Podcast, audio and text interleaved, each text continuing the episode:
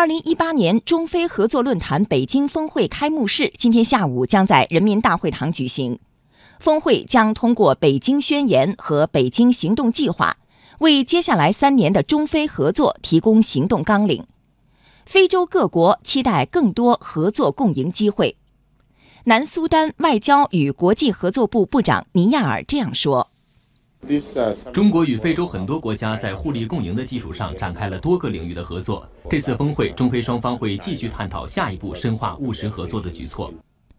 非盟数据显示，非洲人口赤贫率，也就是每天生活标准低于1.9美元的人口，已经从1990年的49%逐渐下降到近年来的36%。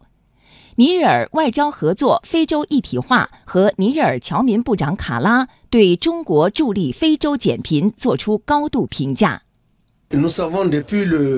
非洲很多国家仍面临贫困挑战，中国为非洲的发展提供了帮助，而不像有些国家干预非洲发展。我们期待中国参与非洲国家的整体合作，以实现共同繁荣。这次北京峰会，中非双方还将致力于把中非共建“一带一路”。联合国二零三零年可持续发展议程、非盟二零六三年议程和非洲各国发展战略有效结合，助力非洲发展振兴。利比里亚外交部长芬德利说：“中非共建‘一带一路’将进一步加强中非关系，在这个过程中互相促进、共同发展，这是一个双赢的倡议。”佛得角外交与侨民部长路易斯·菲利佩·塔瓦雷斯希望非洲能够借鉴中国经验。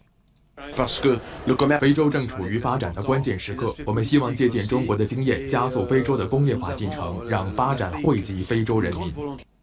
联合国秘书长古特雷斯表示，中非合作已经成为南南合作的核心环节，中国经济发展惠及非洲。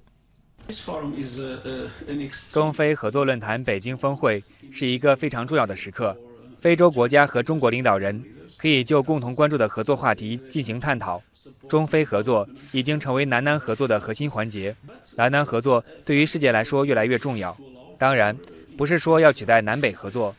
发展中国家的发展非常重要。中国过去几十年来的经济发展惠及非洲，推动了非洲的发展。